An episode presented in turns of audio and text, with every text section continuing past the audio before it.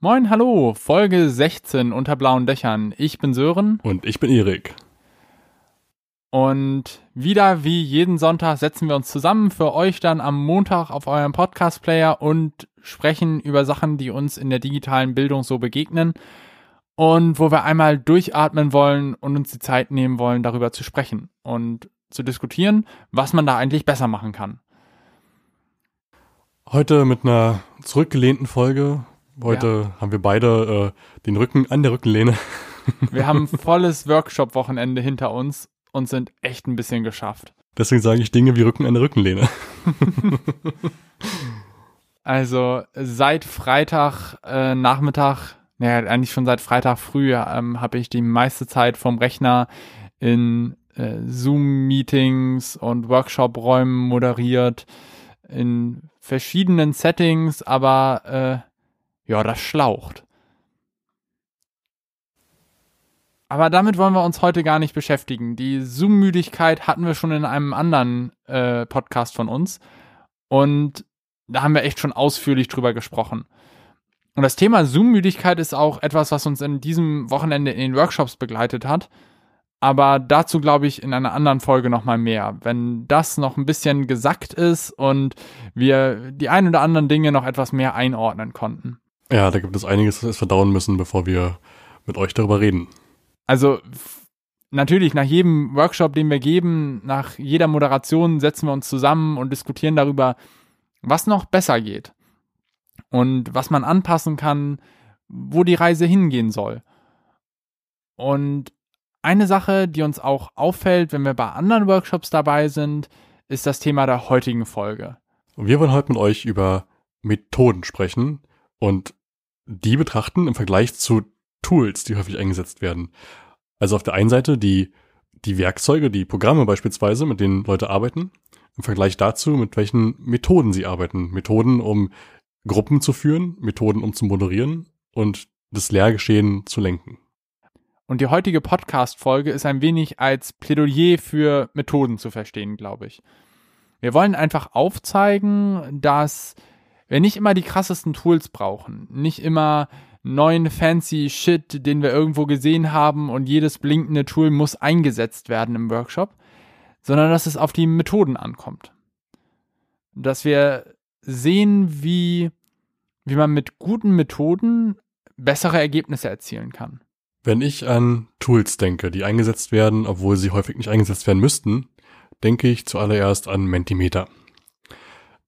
Ich war am, ich war am Donnerstag und Freitag bei Forum Bildung Digitalisierung. Vielleicht war der eine oder die andere Hörerin dort auch. Es war ein Online-Forum mit ähm, mehreren hundert Workshops und ähm, sehr vielen Referierenden. Es ging um Bildung und Digitalisierung im Kontext. Jetzt war aber die Situation so, dass ich in drei Workshops war und in drei Workshops wurde insgesamt viermal Mentimeter eingesetzt. Das war das äh, Go-To-Tool für die Referierenden dort. Und hat es da meistens auch gut gepasst. Also die äh, Fragen waren sinnig eingesetzt, die Ergebnisse wurden ähm, nicht unnötig kompliziert dargestellt, das ist einfach eine Wortwolke, alles cool, passt so. Aber ich hatte es auch schon ganz anders erlebt. Ich denke da an einen Workshop, wo Referierende das noch schnell nachgeschoben haben. Wir nutzen jetzt Mentimeter, um noch eine Feedback-Frage zu stellen. Und die war halb gar. Das war dann so eine Allerweltsfrage, ne? Und wie so, ja, mm, wie hat's dir gefallen? So, nach dem Motto.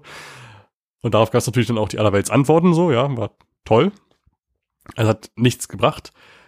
Und für den Inhalt war es nicht wertvoll und als Methode war es nicht gut umgesetzt, aber sie wollten halt irgendwie dieses Tool noch reinpressen in dieses Workshop-Konzept. Und genau darum geht es uns heute diesen Unterschied klar zu machen, was dieses Reinpressen macht und warum wir lieber statt dieses Reinpressen Methoden nutzen sollten, um die Gruppe zu lenken. Ich glaube, es gibt von den Zuhörenden vielleicht noch eine Person, die Mentimeter noch nie gesehen hat und noch nie benutzt hat. Und für diese Person sollten wir Mentimeter noch einmal erklären. Also Mentimeter ist äh, im Moment ein sehr weit verbreitetes Tool, was man für Umfragen während eines Workshops nutzen kann oder auch während Präsentationen nutzen kann. Die Teilnehmenden bekommen dafür einen Zugangslink und können sich mit diesem Zugangslink sowohl auf dem Handy als auch im Browser dann äh, einloggen. Haben dort also einmal gehen sie auf menti.com, dafür haben sie dann noch einen kleinen Login-Code bekommen, der aber schon am Ende des Links äh, angefügt ist. Und äh, dort können Sie dann Antworten zu bestimmten Fragen einfügen. Das können einmal Freitextantworten sein, das können irgendwelche Kästchen, die man anhaken muss, das können Auswahl, Ranking, Sachen sein, was auch immer, das ist sehr vielfältig. Und äh, diese Antworten werden dann direkt schön visualisiert. Und diese Visualisierung äh, kann die moderierende Person dann per Beamer an die Wand werfen oder halt mit der Bildschirmfreigabe im Zoom-Meeting teilen, sodass alle Teilnehmenden einen Überblick über die Antworten bekommen. Und das ist meiner Meinung nach auch ein super Tool, was man immer wieder gerne einsetzen kann, um in Interaktion mit den Teilnehmenden zu treten. Der große Vorteil hier, man kann auch mit sehr großen Gruppen Erwartungsabfragen machen oder Vorstellungsrunden machen. Denn egal wie groß die Gruppe ist, die Wörter, die Begriffe, die Antworten werden gesammelt und als eine große Wortfolge ausgegeben. Natürlich ist das Ganze kein Selbstzweck. Also ich rate jedem davon, wenn er irgendwie Input aus dem Publikum holt, dass er auch was mit diesem Input vorhat. Weil rein Input zu holen, also rein zu sagen, wie sind denn eure Erwartungen für diesen Workshop, schreibt mal was hier ähm, und dann, ja, dann gehen wir jetzt weiter und starten unseren Workshop. Das macht ja keinen Sinn. Wir wollen ja immer dann auch dieses Feedback aufnehmen und bearbeiten. Also sagen, ja, ich sehe, viele haben hier aufgeschrieben, dass sie wirklich praktische äh, Tipps lernen wollen für die Umsetzung von Öffentlichkeitsarbeit. Da kann ich euch auf jeden Fall im zweiten Teil des Workshops äh, ein paar hilfreiche Best Practices mitgeben. Und äh, einige von euch wünschen sich auch eine Vorlage für einen Content-Plan für Instagram. Den habe ich jetzt heute nicht dabei, aber wenn ihr wollt, äh, können wir darüber im Anschluss nochmal sprechen. Ich kann euch da vielleicht noch ein Lim äh, ich kann euch da vielleicht noch einen Link oder noch andere Tipps zu geben. Aber auf jeden Fall irgendwie darauf eingehen, was da gerade für Input gekommen ist und nicht einfach drüber hinweggehen. Wir haben in den letzten zwei Wochen über Mikrointeraktion geredet. Und das greift auch hier wieder. Denn wenn wir jetzt eben diese Frage stellen, die verpufft, ne, dieses, wie hat's euch denn gefallen? Und da schreiben Leute dann, ja, mir hat's gut gefallen, war super. Und ich dann einfach äh, das abnicke und weitermache, dann gebe ich den Teilnehmenden das Gefühl, dass egal was sie jetzt gesagt hätten oder haben, es keine Rolle spielt für das, was wir jetzt im nächsten Schritt tun. Während wir auf der anderen Seite, wenn wir das aufgreifen und darauf aufbauen, das in unser Input einbeziehen, das Gefühl vermitteln, dass äh, die Teilnehmenden aktiv mitgestalten. Und über diese Mikrointeraktion haben wir einmal die Interaktivität natürlich drin, weil das Interaktion ist, und zum anderen haben die äh, Teilnehmenden den direkten Bezug zum Thema, sind einfach mittendrin im Geschehen. Ja, und das ist das, was wir immer wieder erreichen wollen. Und jetzt habt ihr schon gemerkt, es reicht also nicht am, äh, am Anfang einfach zu sagen, naja, wir nutzen Mentimeter, ne? Äh, sondern es geht dann darum, wie die Methode drumherum aussieht. Und wie wir das jetzt nutzen und was unser Ziel dabei ist. Und deswegen ist meiner Meinung nach es immer wichtig, die Methode vor das Tool zu stellen.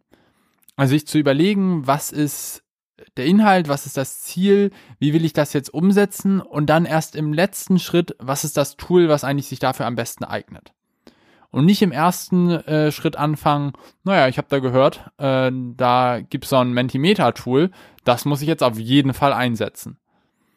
Sondern immer so einsetzen, dass es passt. Ich meine, es gibt vielleicht auch Situationen, in denen man einfach gerne was ausprobieren möchte, rumspielen möchte. Und das ist natürlich auch völlig legitimiert. Das äh, hat absolut eine Berechtigung. Aber das ist dann eine andere Situation. Das muss dann klar definiert sein. Wir sind jetzt hier, um Tools zu testen, zu verkosten. Aber wir sind nicht hier in einem Inhalt drin und äh, probieren jetzt einfach irgendein Tool, was wir noch nicht kennen, was wir ähm, für diese Situation gar nicht äh, gezielt ausgewählt haben, sondern einfach nur nutzen wollten, um es mal auszuprobieren. Weil wir halt da dann riskieren, dass es nicht zum Thema passt, nicht zum Inhalt passt, äh, nicht zu den Teilnehmenden passt und am Ende nur verwirrt, ablenkt und wir ohne Mehrwert rausgehen. Eine große Hemmschwelle, und wir reden jetzt ziemlich viel über Mentimeter, aber wir werden sicherlich auch noch auf andere Tools zu sprechen kommen, ist zum Beispiel bei Mentimeter, dass es immer alle Teilnehmenden aus dem Zoom-Meeting rauszwingt in den Browser oder ans Handy, um dort irgendwas einzugeben. Und da müssen wir die Teilnehmenden irgendwie wieder zurückholen. Und es kann halt sehr leicht passieren, dass dann die Teilnehmenden doch im Browser irgendwo anders hängen bleiben und dann auf Twitter unterwegs sind. Und das ist ein Punkt, wo wir Teilnehmende sehr schlecht, äh, wo wir Teilnehmende sehr schnell verlieren. Und auf sowas muss man sich einfach vorbereiten und wissen, wie plane ich das ein, dass ich da die Teilnehmenden auch wieder mit einem gewissen Wumms wieder zurückhole und die Aufmerksamkeit dann an einem bestimmten äh, Punkt wieder auf mich ziehe und nicht mehr auf die, das Browserfenster mit Mentimeter geöffnet. Manchmal ist es einfacher, dann ein schlankeres Tool zu nutzen. Wir haben ja hier an einiger Stelle schon von Chatterise geredet. Das ist wieder jetzt eine Schleichwerbung von uns, weil das ein Tool ist, was ich selbst entwickelt habe. Einfach weil mich genau dieses Problem genervt hat. Dass Teilnehmende immer wieder aus dem Zoom-Meeting raus müssen, irgendwo anders hin.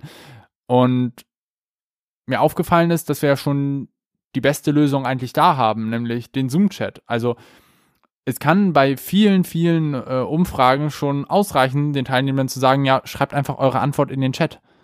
Und dann fehlt nur noch der zweite Schritt, das Ganze schön zu visualisieren. Und das haben wir mit äh, Chatterwise gemacht. Da ist manchmal weniger mehr. Und Chatterwise ist einfach ein schlankeres Tool, was ähm, für diese Funktion große Mengen an Beiträgen zu sammeln und zu visualisieren äh, schlankere Lösung ist als Mentimeter. Natürlich überhaupt nicht im analogen Kontext funktioniert. Es funktioniert halt nur über den Zoom-Chat. Und wenn wir das mit Teams machen würden, dann würde es auch nicht funktionieren. Aber für den einen Anwendungsfall hat es sich bis jetzt bewährt. Wenn wir jetzt nochmal auf das größere Bild gucken, diese, dieser Ablauf bei der Vorbereitung eines Workshops. Wir haben erstmal den Inhalt. Und der Inhalt soll immer auch vor der Methode stehen. Wir suchen uns die Methode aus, die zum Inhalt passt damit die Teilnehmenden den Inhalt am besten verstehen, damit wir das, was wir sagen wollen, die Kernbotschaft am prägnantesten rüberbringen können. Und mit den Teilnehmenden vielleicht zusammen erarbeiten. Und dann erst im letzten Schritt kommen irgendwo die Tools dazu. Also hier wieder, der Inhalt ist vor der Methode, die Methode ist vor dem Tool das Tool steht ganz hinten in der Kette und ist eigentlich das Unwichtigste. Und man kann auch fast sagen, die besten Tools sind die, die gar nicht auffallen. Die sich nahtlos in den Workshop einfügen. Und deswegen wird auch immer mehr davon gesprochen, dass es heißt, nutze nur zwei Tools für deinen Workshops. Wir haben schon angekündigt, wir sind heute etwas müde, also wir nutzen zwei Tü Tools, zwei Tools für einen Workshop. genau, wir nutzen zwei Tools für einen Workshop.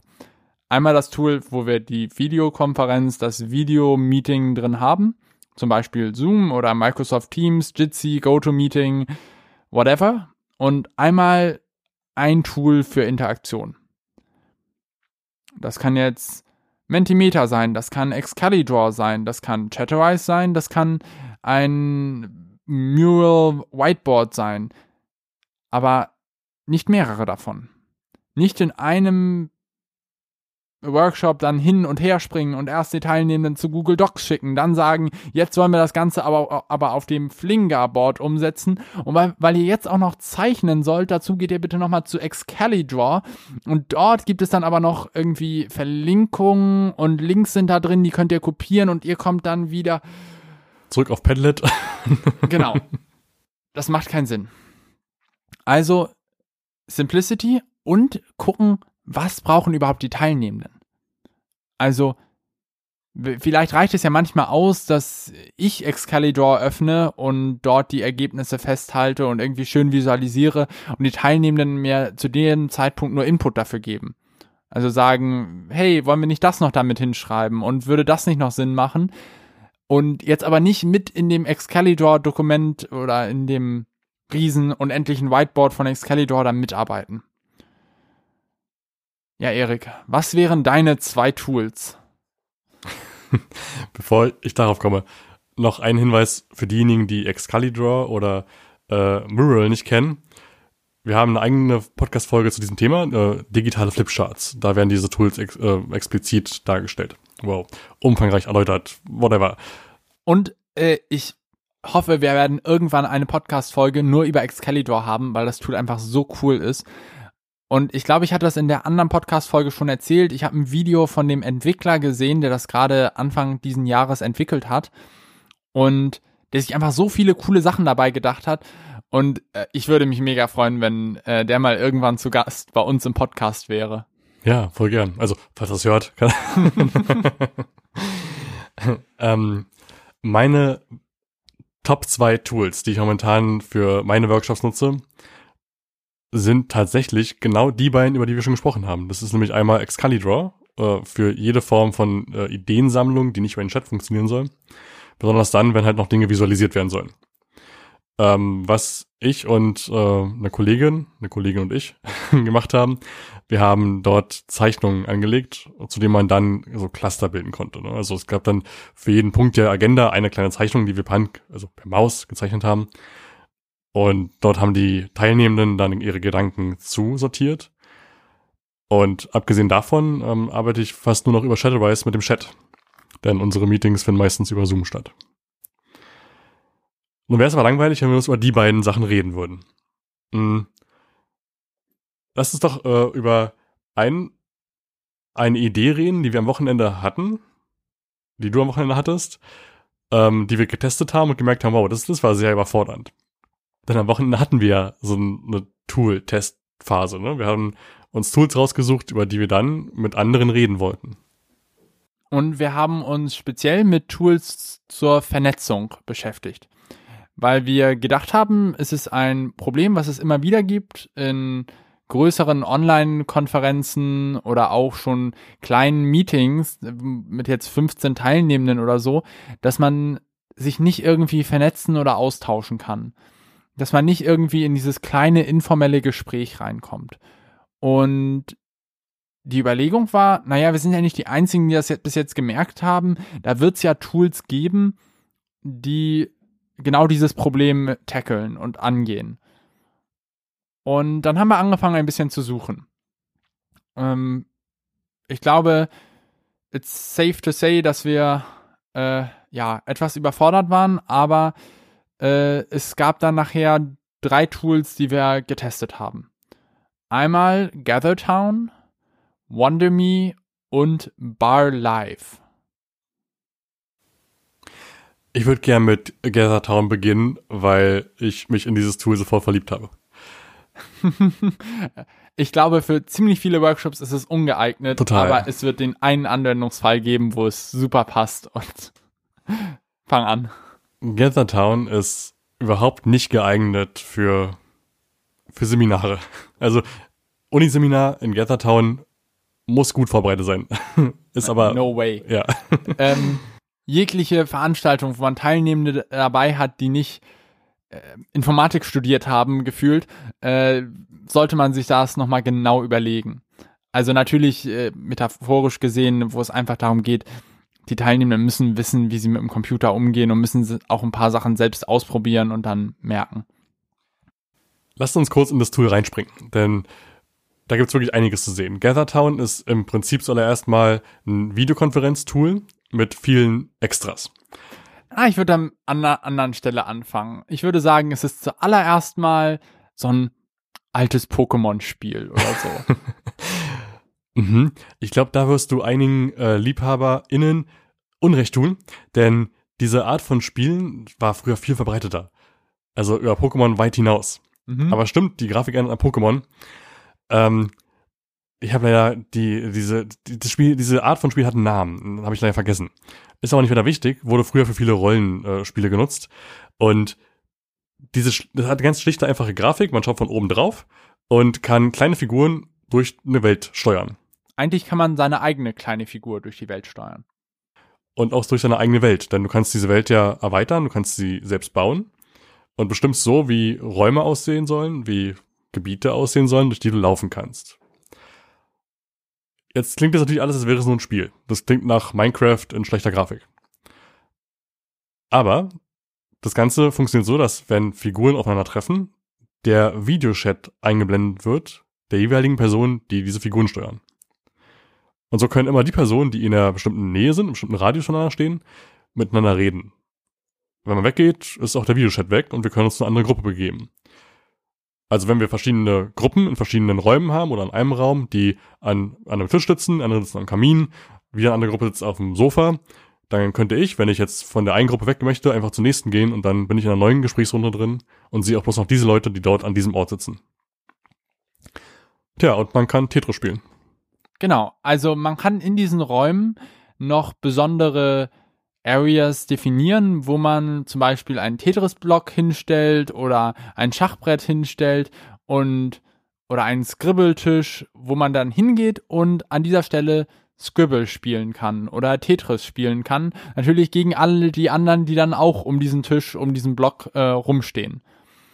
Und das macht das Tool sehr umfangreich. Also dadurch ist es schon äh, sehr schnell, dass man sich da drin verlieren kann und dann läuft man durch den Raum hin und her, äh, steht dann doch irgendwie 20 Minuten an einem Tisch äh, und spielt dann Tetris mit den anderen und kriegt nicht wirklich mit, was dann noch im Rest des Raumes eigentlich gerade passiert. Und wir hatten einige Teilnehmerinnen dabei, TeilnehmerInnen dabei, die verwirrt davon dadurch waren, dass das Video beendet wird, wenn man weggeht. Also sie dachten, dass die Verbindung abbricht andauernd. ähm, haben äh, dann vorher nicht gewusst, dass, dass du halt zu Gruppen laufen musst, um mit Leuten zu reden. Also ist definitiv nicht selbsterklärend, äh, eignet sich aber vielleicht für so einen äh, losen Austausch unter Freunden. So eine Freundesgruppe, die sich trifft, die vielleicht auch etwas größer ist und ähm, dann mal zusammen, äh, dann sagt, ja, lass mal zum Scribble-Tisch gehen, können direkt Scribble spielen, ähm, lass mal hier jetzt eher an den Kaminofen setzen. Ist eine witzige Sache, da einfach drum rum, äh, rumzulaufen. Funktioniert aber auch nur begrenzt mit einer höheren Anzahl Teil Teilnehmenden. Also die, die Grundversion ist kostenlos, kann auch jeder gerne ausprobieren. Auf gather.town äh, findet man einfach die Seite und kann sich da dann einloggen und losspielen. Aber ich glaube, ab 25 Teilnehmenden ist dann Schluss. Also da äh, braucht man dann auf jeden Fall eine Lizenz und das kostet Geld. Für uns war das Tool dann irgendwann auch erschöpft, ne? Also ich glaube, man kann da gerne einen Abend verbringen, aber ich sehe jetzt gerade keinen Anwendungsfall, wo ich nochmal bewusst jetzt auf Gathertown gehen würde.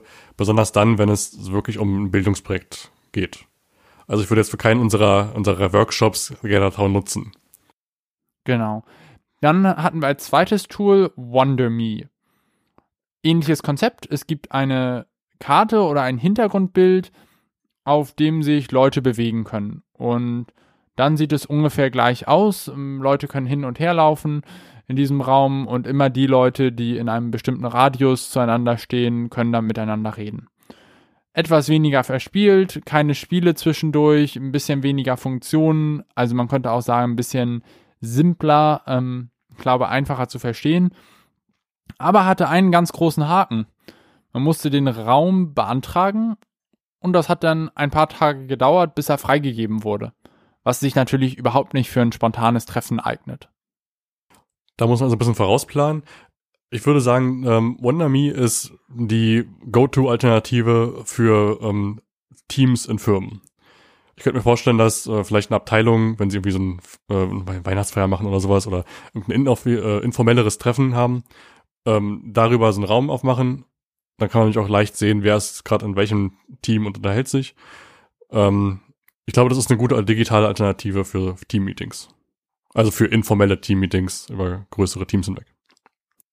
Und dann das letzte Tool, was wir ausprobiert haben, äh, das hatte einer der Teilnehmenden dann vorgeschlagen, bar.live, was eigentlich eine virtuelle Bar einfach ist. Und es verhält sich in allen guten und schlechten Sachen wie eine virtuelle Bar. Das Tool hat mich aufgrund äh, seiner Schlichtheit überzeugt. Denn die Website ist offen, da das Tool noch relativ unbekannt ist, war es auch komplett leer. Und du hast vier verschiedene Bars, virtuelle Bars. Die haben alle verschiedene Namen. Ich habe leider keinen einzigen gemerkt, aber die waren kreativ. und innerhalb dieser Bars gibt es verschiedene Tische. Also in dem Fall sind das Gruppenräume, die als Tische dienen, die unterschiedlich groß sind. Man hat dann, ähm, ich glaube, das höchste war ein Zwölfer-Tisch. Äh, das ist dann praktisch die lange Tafel in der Bar. Aber vor allem waren es so Achtertische, Sechsertische, Vierertische. Zweiertische auch. Zweiertische auch. Egal welchen Tisch man nun nehmen möchte, also je nachdem wie groß die Gruppe ist, konnte man einfach auf diese Räume klicken und saß dann an diesem virtuellen Tisch. Und wären da jetzt andere Leute gewesen, dann hätte man mit diesen anderen Leuten an dem Tisch gesessen. Und da hätte sich auch jeder andere einfach dazusetzen können, wie halt in einer Bar.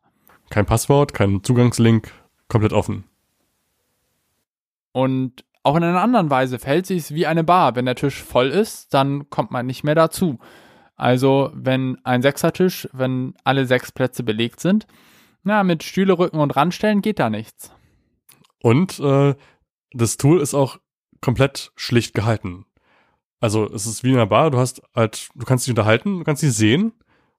Das Einzige, was nicht wie in einer Bar ist, du kannst halt nicht wirklich was zu trinken bestellen. Aber was es gibt, ist der Chat. Man hat einmal den lokalen Chat für den Tisch, als würde man halt am Tisch sitzen und miteinander reden. Und du hast den globalen Chat, also den Schriftchat, wo du praktisch durch die Bar rufen kannst, metaphorisch. Okay, aber das Tool ist zwar auch nett, aber ich habe noch nicht so richtig gesehen, wo da jetzt der Anwendungsfall ist. Ähm, außer man hat eine eigene gehostete Instanz und hat für ein Unternehmen, ein, ein Verein ein Raum, äh, also ein, eine ganze Instanz mit verschiedenen Bars und hat auch wirklich äh, Leute, die dann irgendwie alle miteinander klarkommen, alle sich irgendwie kennen oder halt auch nicht kennen, aber ähm, was haben, was sie zusammenhält. Und dann könnte ich mir das super vorstellen. Ich könnte mir vorstellen, dass ähm, Open Space Formate darüber funktionieren können. Eine Instanz davon irgendwie aufgesetzt oder vielleicht auch die Webinstanz, solange sie äh, nicht überrannt ist, könnte man ja für so ein Open Space nutzen. Also das heißt, wir verabreden uns zu einem bestimmten Tag in großer Gruppe und dann gibt es Arbeitstische mit verschiedenen Arbeitsthemen und nagelt mich nicht darauf fest, ob ich das Konzept Open Space richtig verstanden habe, aber soweit ich es verstanden habe, ist der Sinn, dass es diese Tische gibt und du dich frei bewegen kannst zwischen den Tischen. Und dann genau. arbeitest du überall mit, je nachdem, wo du gerade am richtigen Ort zu sein scheinst.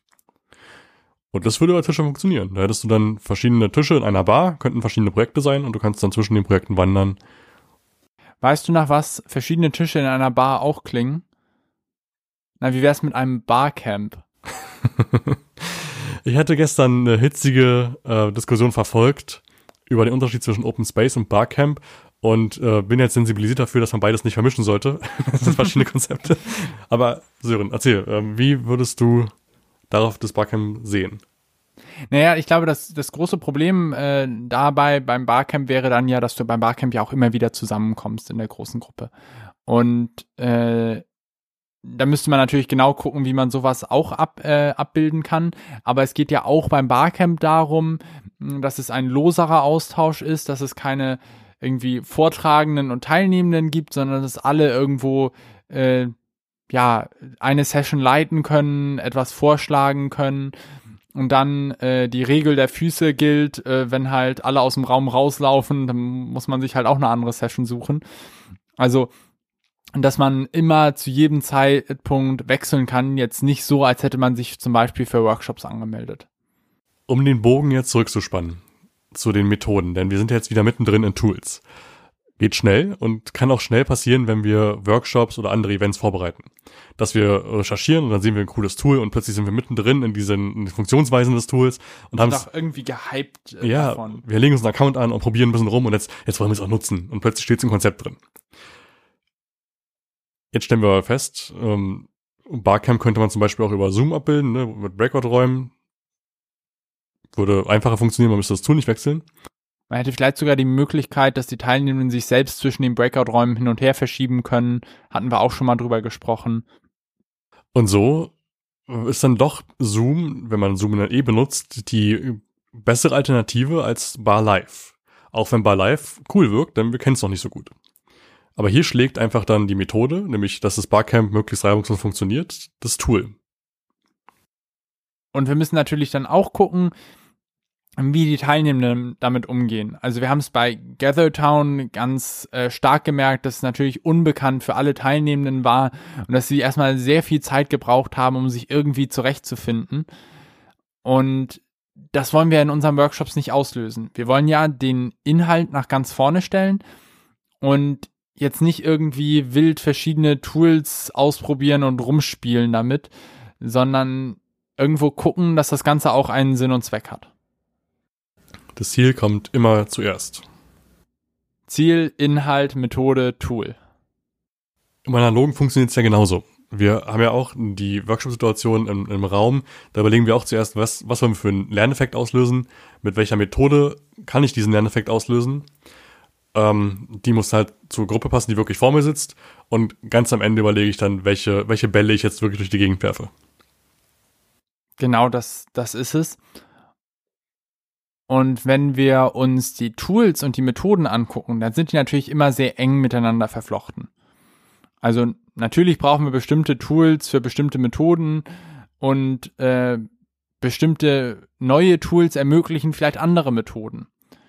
Also gerade eine Sache, wenn es um Breakout-Räume geht, die ja jetzt nicht der Standard sind und die ganz am Anfang, am Anfang des Jahres auch sehr, sehr selten eingesetzt wurden, haben diese Breakout-Räume nachher verschiedene Methoden ermöglicht. Zum Beispiel ganz einfach Gruppenarbeitsphasen in einem Webinar, in einem Online-Workshop. Und es ist ja auch sinnvoll, diese Tools dann zu nutzen. Also dieser Podcast ist nicht zu verstehen als Plädoyer gegen Tools. Wir selbst benutzen sehr gerne sehr viele verschiedene Tools, probieren immer wieder gerne neue Tools aus, sind aber, glaube ich, jetzt an einem Punkt gekommen, wo wir gesagt haben, es kommt manchmal einfach darauf an zu gucken, wie man es am einfachsten umsetzen kann, ohne die Teilnehmenden immer hin und her zu schicken wo, wie man den Teilnehmenden damit auch eine, eine klare Struktur vermittelt. Und wenn ich jetzt nochmal auf einen anderen Kontext komme, da äh, war ich in einem Workshop mit dabei, wo dann in der ersten Workshop-Phase die Sachen in einem Etherpad mitgeschrieben wurden. Dann haben äh, Teile der Moderation während der Pause die Sachen in ein Flingerboard übertragen, um dann in der zweiten Arbeitsphase mit den gleichen Inhalten auf diesem Flingerboard weiterzuarbeiten. Was natürlich totaler Overkill ist. Also na klar, man hat damit dann gezeigt, dass es zwei verschiedene Tools gibt und dass man zwei verschiedene Tools für die gleichen Inhalte nutzen kann. Aber das hat viele Teilnehmende einfach verwirrt. Und die waren dann irgendwo äh, ja, mussten erstmal abgeholt werden. Wo stehen sie jetzt gerade? Auf der ähm, Etherpad-Instanz sollten sie nicht mitschreiben. Auf dem Flingerboard durften sie dann auch Sachen verschieben. Und das hat erstmal Verwirrung gestiftet. Andersrum hätten wir hier auch gleich am Anfang mit dem Flingerboard anfangen können und äh, dann wäre es vielleicht reibungsloser gewesen. Und diese Verwirrung ist ja nicht nur so ein kurzzeitiger Effekt und danach ist es gut, wenn wir es aufgeklärt haben, sondern diese Verwirrung äh, frisst ja kognitive Ressourcen. Denn wir versuchen ja irgendwie, das für uns zu ordnen, zu verstehen, warum müssen wir jetzt dahin, wie funktioniert das, wie kann ich das jetzt irgendwie so verwenden, wie ich es gewohnt bin. Und in dem Moment zieht es ja Energie und Aufmerksamkeit vom eigentlichen Inhalt weg auf diese Verwirrung hin, auf diese Reize, die da irgendwie nicht passen. Und selbst wenn wir das Tool vielleicht cool finden, dann zielt es Aufmerksamkeit von dem Inhalt auf das Tool. Mm, deswegen ist es auch äh, wichtig, bei den Tools zu gucken, dass sie vielleicht einfach schlicht aussehen und jetzt nicht zu verspielt, außer wir wollen damit etwas Bestimmtes erreichen. Beispiel Kahoot.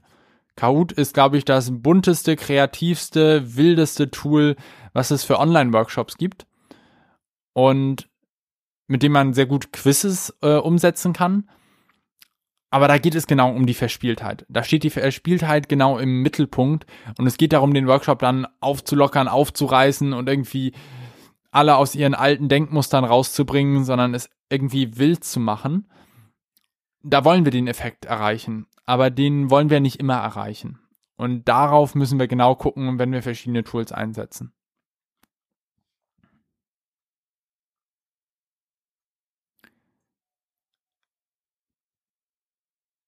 Wir haben jetzt schon wieder über eine halbe Stunde über Tools und Methoden geredet und viele verschiedene Ideen reingebracht.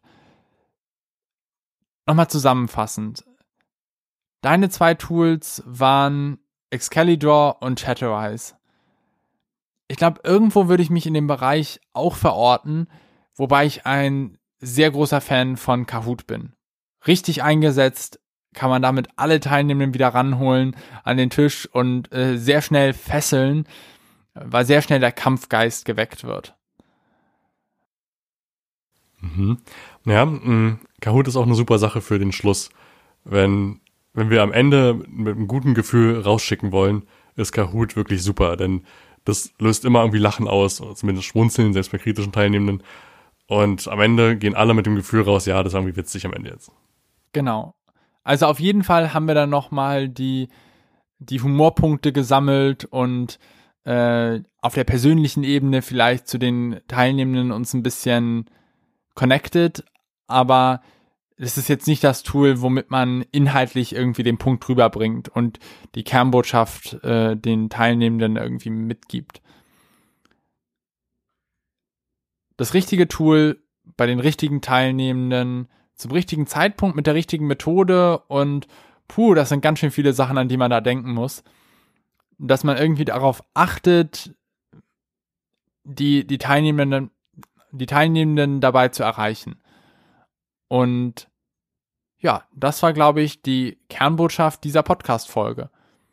Dass es darum geht, immer den Inhalt nach vorne zu stellen, anschließend die Methode und am Ende das Tool. Das ist eine lange Kernbotschaft. Vielleicht können wir es verdichten auf, die Teilnehmenden sind immer das Wichtigste. Ja, das klingt gut. Dann würde ich sagen, mit der Botschaft können wir den Podcast auch getrost beenden, oder? Ich denke auch. In der nächsten Woche dann wieder mit mehr Energie, mit weniger runtergefahrenen Stimmen, mit dem Rücken nicht an der Rückenlehne. Und äh, falls ihr Ideen habt, äh, Tools, die wir jetzt vielleicht gar nicht angesprochen haben oder, oder hätten ansprechen sollen, dann schreibt uns gerne an podcast.blauedächer.com oder auf Instagram at blauedächer. Und ja, dann nehmen wir das in den nächsten Wochen mit auf und äh, gucken, was unsere Ideen dazu sind. Genauso machen wir es. Bis dahin, wir sehen uns. Oder hören uns. ciao, ciao. Ciao.